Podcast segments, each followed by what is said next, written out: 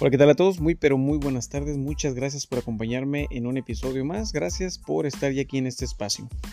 Y oigan, un poco tarde, pero pues ya estamos en domingo y eh, sin embargo no quiero dejar de pasar algo importante que se presentó en la conferencia matutina del día jueves. Algo muy importante porque el nuevo director de la UIF, el señor Pedro Gómez, Pablo Gómez, perdón, eh, comparte información muy precisa de un caso en particular que se está llevando allá en el estado de Florida, en los Estados Unidos, en el que el gobierno federal está pues peleando porque algunos bienes que se adquirieron en esa ciudad sean devueltos a, o recursos económicos devueltos al Estado mexicano. ¿Por qué? Porque al parecer todo eso fue eh, adquirido por eh, cuestiones ilícitas y todo ese caso tiene que ver con lo que está sucediendo con Genaro García Luna. Entonces, eh, la información que ahí nos empieza a compartir es muy relevante y deja al descubierto, obviamente, lo que ya sabemos, esa red de corrupción que había y que ha existido durante muchos años, pero nos ha expuesto los niveles jerárquicos a los que ha llegado. Eh, de cómo unos este, eh, jueces han pues protegido a García Luna y toda esa red de corrupción que ha existido ahí pero lo que aquí se releva, eh, revela, perdón, es muy, muy, muy sobresaliente y muy importante. Eh, me gustaría compartirlo con ustedes para que lo escuchemos si es que no les tocó escuchar esa conferencia. Y al final, pues como siempre les digo, vamos a hacer comentarios. Gracias. Buenos días. Vamos a, por decisión del presidente, a presentar algunos datos relevantes sobre el juicio que se lleva a cabo eh, de carácter civil en el estado de Florida en contra de Genaro García Luna y de una serie de personas y de empresas que formaron parte de la red de corrupción encabezada por este sujeto. Durante el tiempo que Genaro García Luna ejerció su cargo como secretario de Seguridad Pública del gobierno federal y posteriormente a ello tejió una red de corrupción y lavado de dinero para beneficio personal y de sus socios cercanos. Bajo auspicio de García Luna, un conglomerado empresarial familiar que opera en distintos países obtuvo 30 contratos con diversos órganos de seguridad pública en México, a partir de los cuales se extrajeron recursos públicos por un monto de 745.9 millones de dólares y sigue el examen de otras operaciones. No hemos terminado. Estos beneficios fueron transferidos al extranjero mediante mecanismos dirigidos a ocultar el rastro a través de la utilización de paraísos fiscales y aplicados a la adquisición de bienes muebles e inmuebles, así como otros activos en territorio norteamericano en el estado de Florida. El actual gobierno de México, por conducto de la Unidad de Inteligencia Financiera de la Secretaría de Hacienda y Crédito Público, identificó la red de corrupción de García Luna, su forma de operación, los montos y la ruta que siguieron los recursos. En consecuencia, incluyó en la lista de personas bloqueadas a quienes participaron en esta confabulación y presentó denuncias ante la Fiscalía General de la República el 24 de diciembre de 2019 por hechos relacionados con delitos de corrupción, delincuencia organizada y operaciones con recursos de procedencia ilícita conocido como lavado de dinero. El gobierno mexicano presentó una demanda civil el 21 de septiembre de 2021 ante el Tribunal del Undécimo Circuito Judicial del Condado de Amidale, Florida, para la recuperación de los activos adquiridos con los recursos extraídos del erario mexicano y ubicados en ese estado norteamericano con la intención de resarcir el daño generado al estado de nuestro país. El proceso civil es independiente al juicio penal, al que está sujeto García Luna en Brooklyn, Nueva York. En cuanto a México, los procesos penales siguen su curso y el gobierno espera que abarquen también los peculados y contrataciones indebidas cometidos mediante redes de corrupción encabezadas por García Luna. Durante 20 años, incluyendo, incluyendo dentro de estos los seis años del gobierno anterior, en que siguió operando esta red de corrupción de García Luna, cuando ya no era servidor público. Tenemos un listado de 40 contratos que se llevaron a cabo y que fueron instrumentos para la, eh, la comisión de delitos de corrupción. Y el producto de la inmensa mayoría de estos contratos, por 745 millones 879 mil 384 dólares con 78 centavos hasta este momento. Estos, eh, estos recursos, producto de estos 40 contratos que se van a dar a conocer, todos, son los que están en este momento en el juicio civil de Florida. El Tribunal de Florida, bueno, las personas demandadas son Genaro García Luna, Linda Cristina Pereira de García Luna, Mauricio Samuel Weinberg López, Jonathan Alexis Weinberg Pinto, Silvia Dona Pinto de Weinberg, Nathan Vancier Caub, José Francisco Niembro González y Marta Virginia Nieto Guerrero de Niembro. Hay una lista de 44 empresas que fueron utilizadas en esta trama de corrupción. Voy a, a mencionar eh, no todos los contratos, puesto que son muy largos, pero vamos a poner como ejemplo de lo que estamos hablando el uso que se le dio a estos recursos por parte del grupo empresarial que tiene su sede en los Estados Unidos y que fue organizado por García Luna para llevar a cabo todas estas contrataciones que resultaron ser ilícitas durante el tiempo que este individuo fue servidor público y durante los seis años posteriores. En total 20 años, como ya se señaló. Cosas como estas, ¿no? Eh, propiedades aseguradas judicialmente en el procedimiento civil contra la red de corrupción eh, presuntamente encabezada por García Luna.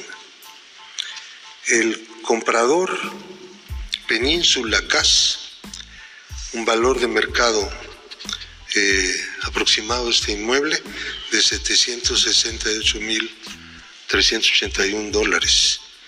Península Más adquirió 807.741 tiene el valor aproximado de este inmueble. Jan Ocean, un millón ciento ochenta mil ochocientos, estamos hablando de puros dólares, aquí no hay pesos. Eh, eh, Ocean por un valor aproximado actual de 1.134.000. Jan Ocean otra vez, 314.880, el valor de un inmueble. Otra vez de Jan Ocean, 566.114 dólares. Jane Ocean, 557.688. Brill, 5.002, así se llama esta razón social. Eh, un millón ciento cincuenta mil es aproximado el valor de este inmueble. Otra vez Jet Ocean con otro de 151.630. Península Sand tiene uno de 745.872. Village Bay tiene uno de 262.656.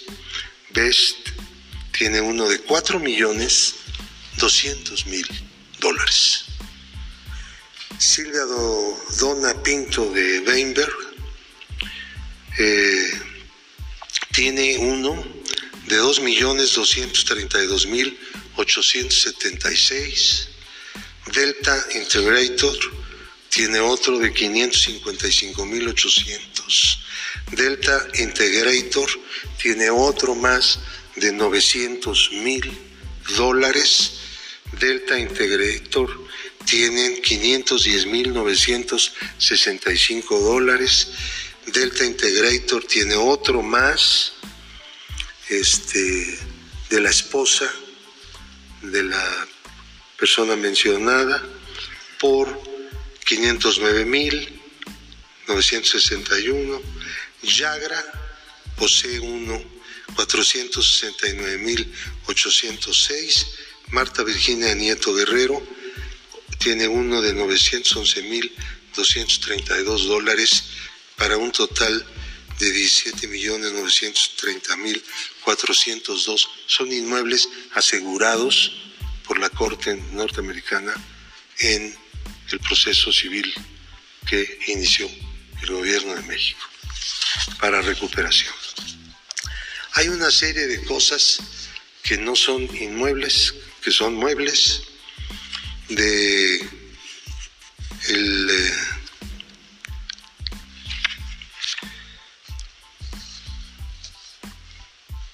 que son por 21 millones 725.419 que fueron vendidos antes de la iniciación del juicio, pero que de todas maneras forman parte del juicio para ser recuperados. Eh, hay una serie de vehículos que llaman mucho la atención,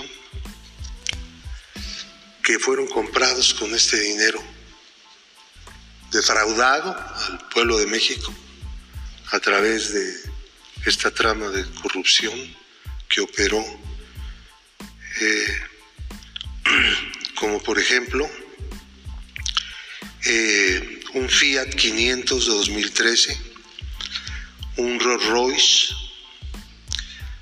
2013, un Ferrari F430, un GMC Terrain de 2006, un Ferrari California 2017, un eh, Maserati Levante 2017, un Jeep eh, este Limited Rubicon un eh, Audi 4, eh, un Lamborghini. Están ustedes viendo del lado izquierdo el nombre que aparece como propietario y todos están en la trama, todas las personas. un Jeep Grand Cherokee, un Cadillac Escalade Premium 2015, un Mini Cooper, un Toyota 2015, un Honda Element, un eh, remolque, un Smart, otro Lamborghini, Huracán, un Tesla, un Mercedes-Benz 2005, un Land Rover de 2018, un Toyota Camry, un C-Ray, un Mercedes-Benz 2011, un Bentley convertible continental, una embarcación Scout de 2014, este, un Fiat Cabriolet, un Nasdaq, un Ford Mustang 1970 de colección, un Mercury Montego 75 también, un Ford Mustang también de colección 1967, otro del año 69, otro del año 70, otro más del año 70, una Harley Davidson de 2007, eh, otra más del 2009, un Ford Mustang 1970, este, un Ford Mustang de 1968, también de colección, un Mercedes-Benz 2012, otro Mercedes-Benz 2010, un Jaguar sedán este 2011 y una motocicleta. Esta lista es una lista todavía parcial. Es producto de una serie de investigaciones completamente comprobadas que se han realizado porque con el dinero que se robaban compraban cosas con el propósito de mantener el dinero en situación de lavado. De todos los que intervinieron en esta trama. Hemos bloqueado, el gobierno de México ha bloqueado, en el caso de García Luna, solamente 29.920.195, puesto que una de las características de este, esta trama de corrupción es que el dinero se lo llevaban a Estados Unidos a través de eh, países del Caribe, principalmente Barbados, en donde la mayor parte del dinero se fue rumbo a Miami, Florida. Entonces ellos no tenían, no tenían este, recursos en el sistema financiero mexicano, sino que usaron el sistema financiero para sacar los recursos que cobraban en los contratos que García Luna promovía que se hicieran con dependencias públicas de México.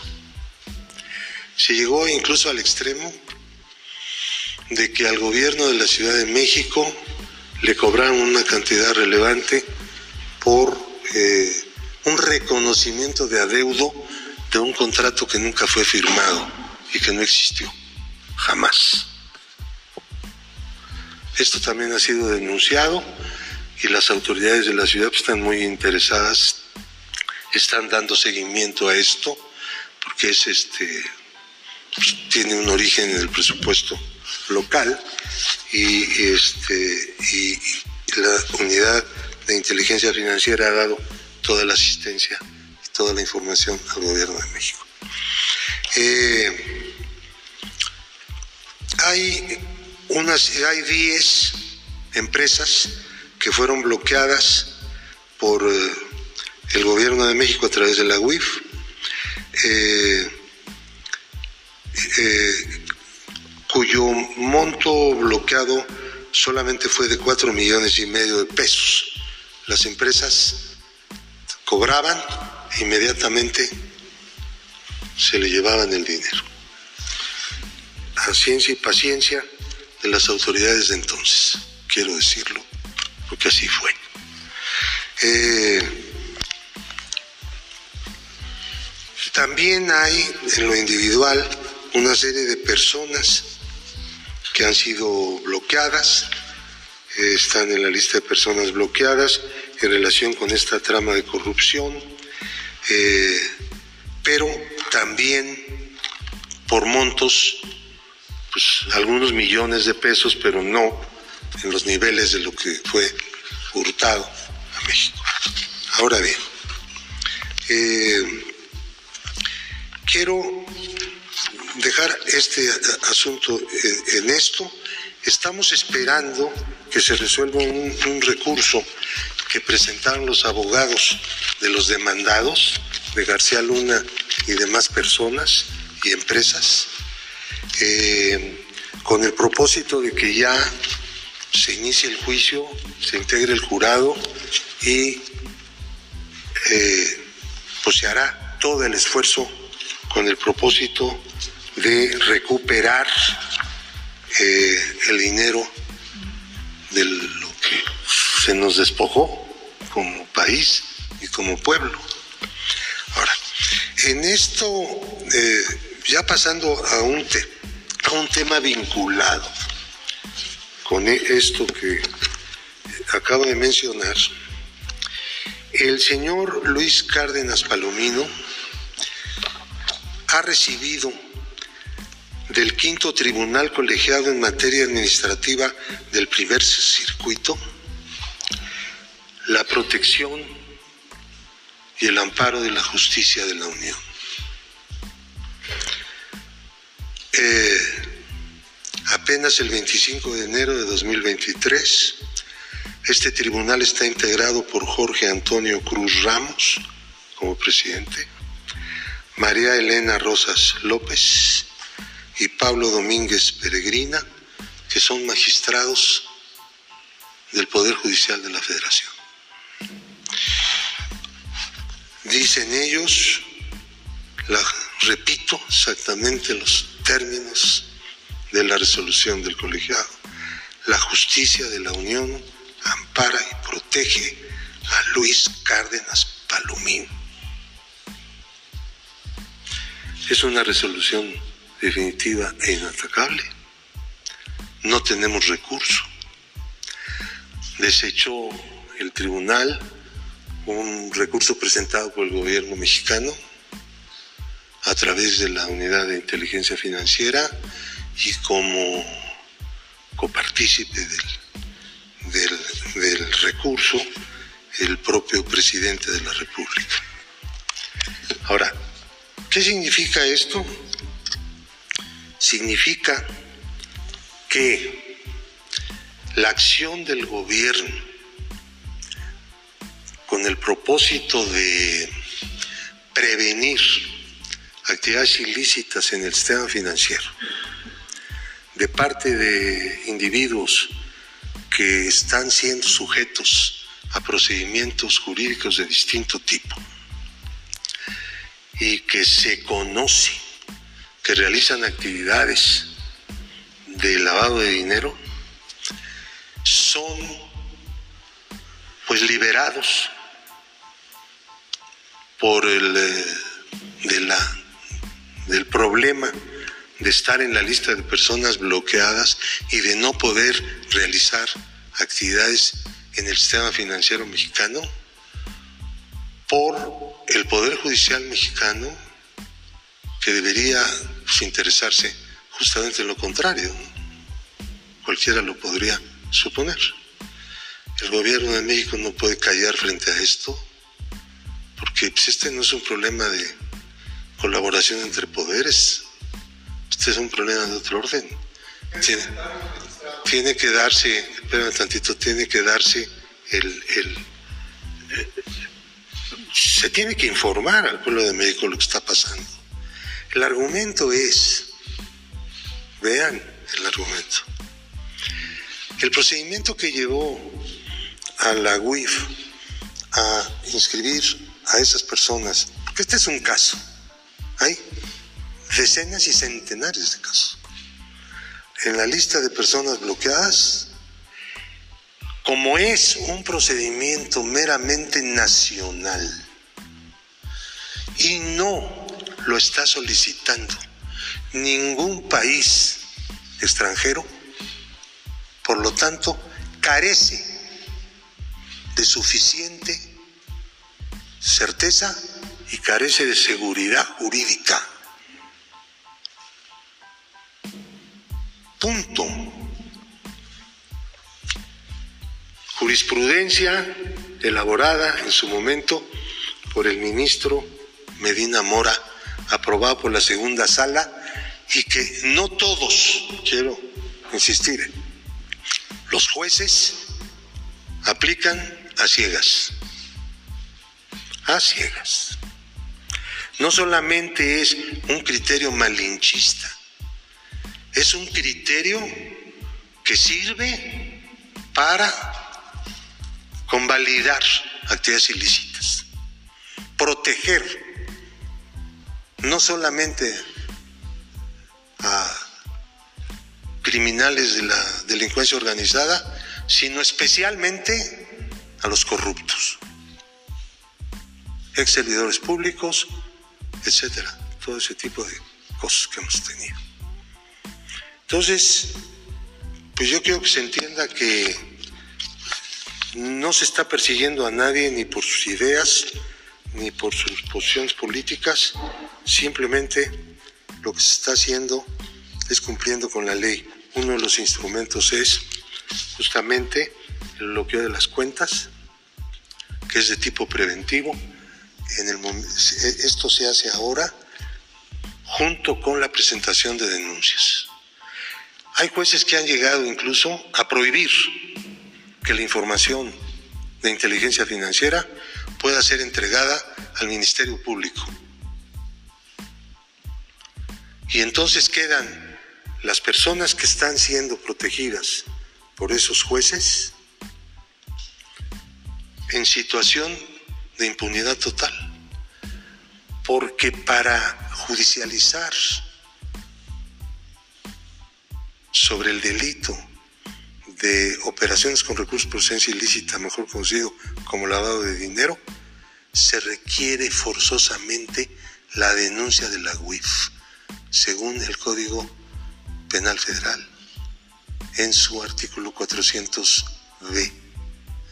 Por eso, al momento en que se impide que el gobierno pueda utilizar los datos obtenidos legalmente, sin duda, del, del sistema financiero, de personas, sobre todo personas expuestas políticamente.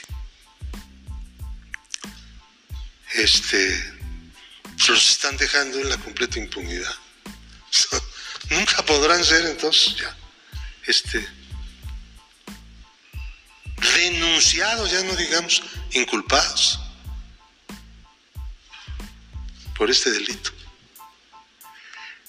Yo creo que entre las tareas, si me lo permiten, que tiene el país, es hacer un ajuste en estos criterios,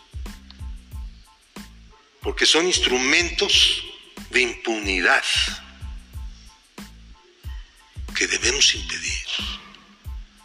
Hay que convocar esta lucha con mucha fuerza. Sí, cómo no.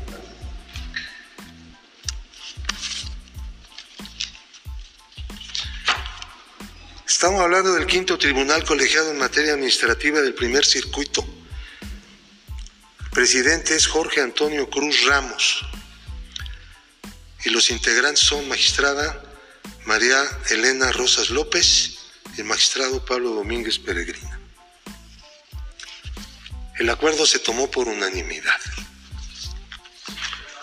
Nadie puso en cuestión la aplicación de un criterio completamente, quiero decirlo, antinacional e inconstitucional.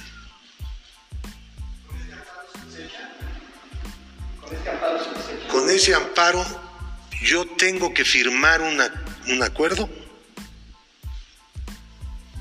para sacar de la lista de personas bloqueadas a un señor llamado Luis Cárdenas Palomino, conocido delincuente, exfuncionario público, que se encuentra preso, por cierto, en una cárcel de los Estados Unidos. ¿Ah? ¿No la queja en la corte? ¿No podría la corte? No.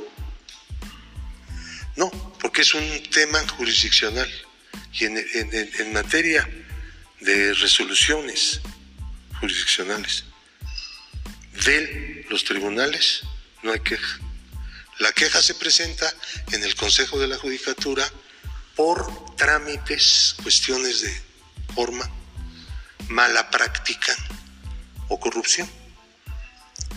Pero por una resolución judicial, no, se ve en, el terreno jurisdiccional, que fue lo que hicimos, lo que hizo el gobierno de México. Un juez le da un amparo a este señor, vamos al colegiado diciéndole esto es un error. No solamente no debe hacerse en este caso, no debe hacerse en estos casos. Ayuden a luchar para proteger el sistema financiero nacional, pero sobre todo para acotar el espacio de la impunidad y de las, la tolerancia a la corrupción. Ese es el planteamiento. ¿Se le había asegurado bloqueado a Cárdenas Palomino por Originalmente fue, fue bloqueado por 5 millones y medio de pesos que tenía en una cuenta. Obviamente, pues, son dineros livianos, ¿no? Para estas tramas de corrupción, porque no las tienen. Pero estar en la lista de personas bloqueadas no solamente quiere decir que sus cuentas concretas han sido bloqueadas, sino que no tiene ya acceso al sistema financiero. No puede cobrar un cheque, ¿entienden?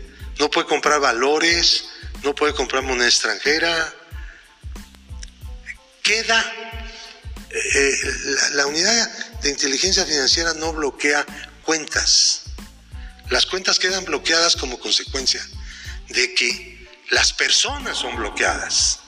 Ingresan a lo que se llama lista de personas bloqueadas para que no hagan uso del sistema financiero mexicano para realizar actividades ilícitas.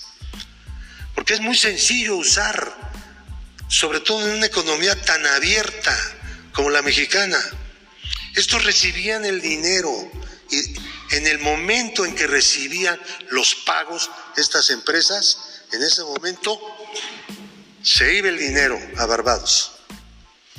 Ahí se quedaba en un banco, en una cuenta de ellos.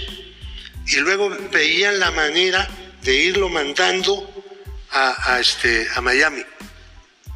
Y luego en Miami veían la manera de comprar cosas, casas, hemos hablado de eso, de Lamborghinis, etcétera. Todo eso es parte del, del sistema de la trama corrupta que realizó Genaro García Luna. Lo de García Luna no es un asunto de llegó, robó y corrió.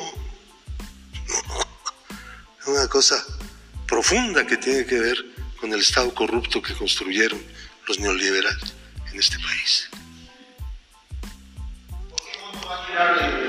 ¿Perdón? ¿Por qué monto se va a liberar en, las cuentas de, Cárdenas Palomino? ¿Cuál es el monto actual? El, antes de la resolución del tribunal colegiado, hubo un juez que le concedió un amparo no contra su inscripción en la lista, que no podría él, una suspensión definitiva.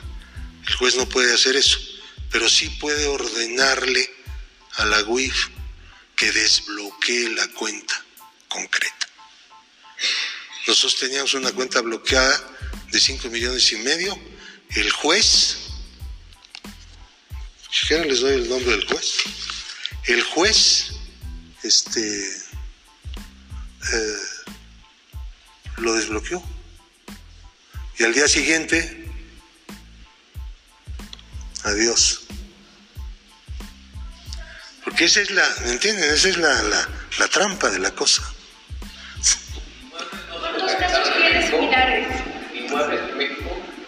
De Cárdenas Palomino.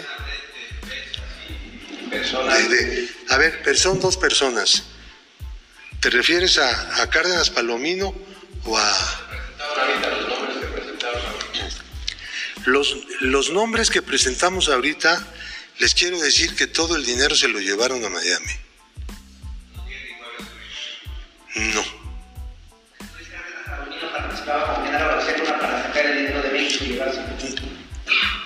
No operaban en la, en la en relación.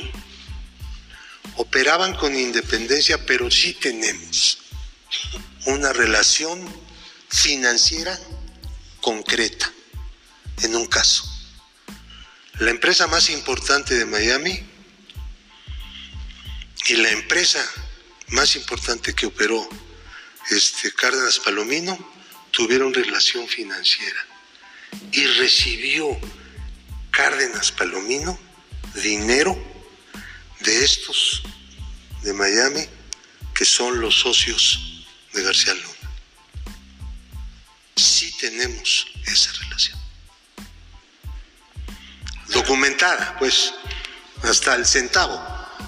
Porque los productos de inteligencia no pueden ser este, de sensibilidad, ¿no?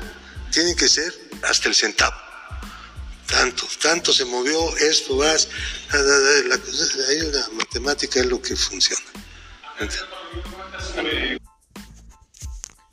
Bueno, pues increíble cómo hasta los magistrados eh, pues le dan impunidad y protección a este corrupto de Luis Cárdenas Palomino, quien fuera un brazo derecho o el brazo derecho de, este García Luna y que pues bueno deja al descubierto cómo esa confabulación con la corrupción y la impunidad continúa y que pues desafortunadamente por su poder, el control y la posición en la que se encuentran los magistrados, eh, pues tienen eh, la suficiente autoridad como para desbloquear estas cuentas y ya lo dijo el director de la UIF, Pablo Gómez, que pues tendrá él que firmar un acuerdo para que quede sentado que se desbloquea la cuenta de este corrupto que se encuentra encerrado en Estados Unidos y que pues bueno es una lucha ardua, una lucha en la que todavía hay funcionarios corruptos eh, en diferentes estatus jerárquico, jerárquico y que no permite que haya ese cambio y esa erradicación de la, de la impunidad, de la corrupción, que es muy difícil que están luchando en contra de ella, pero pues el problema es que ahí continúan. Y toda esa información que nos compartió es, es muy relevante, es muy importante, porque nos da a entender más todo el panorama de lo que sucede con García Luna. Y este es solamente un caso, es solamente una exposición.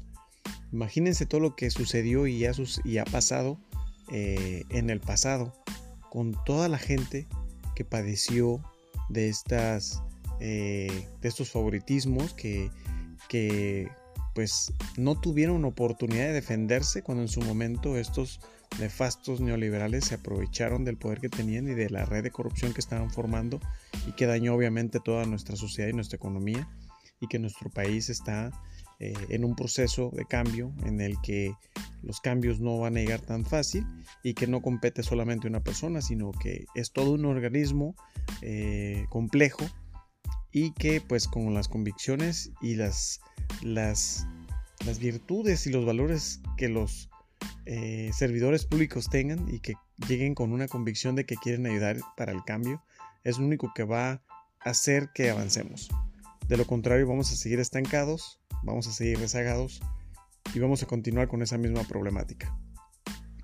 Pero esperemos que en el futuro pues las cosas vayan cambiando poco a poco. Si Morena continúa en el poder en 2024 y hay eh, hay secuencia, continuidad con ese, eh, esa ideología de transformación, pues bueno, probablemente en, algunos sexenios más adelante tal vez veremos ya esa modificación a ese estilo de gobernar en el que el beneficio era para una minoría y la mayoría pues se quedaban rezagados.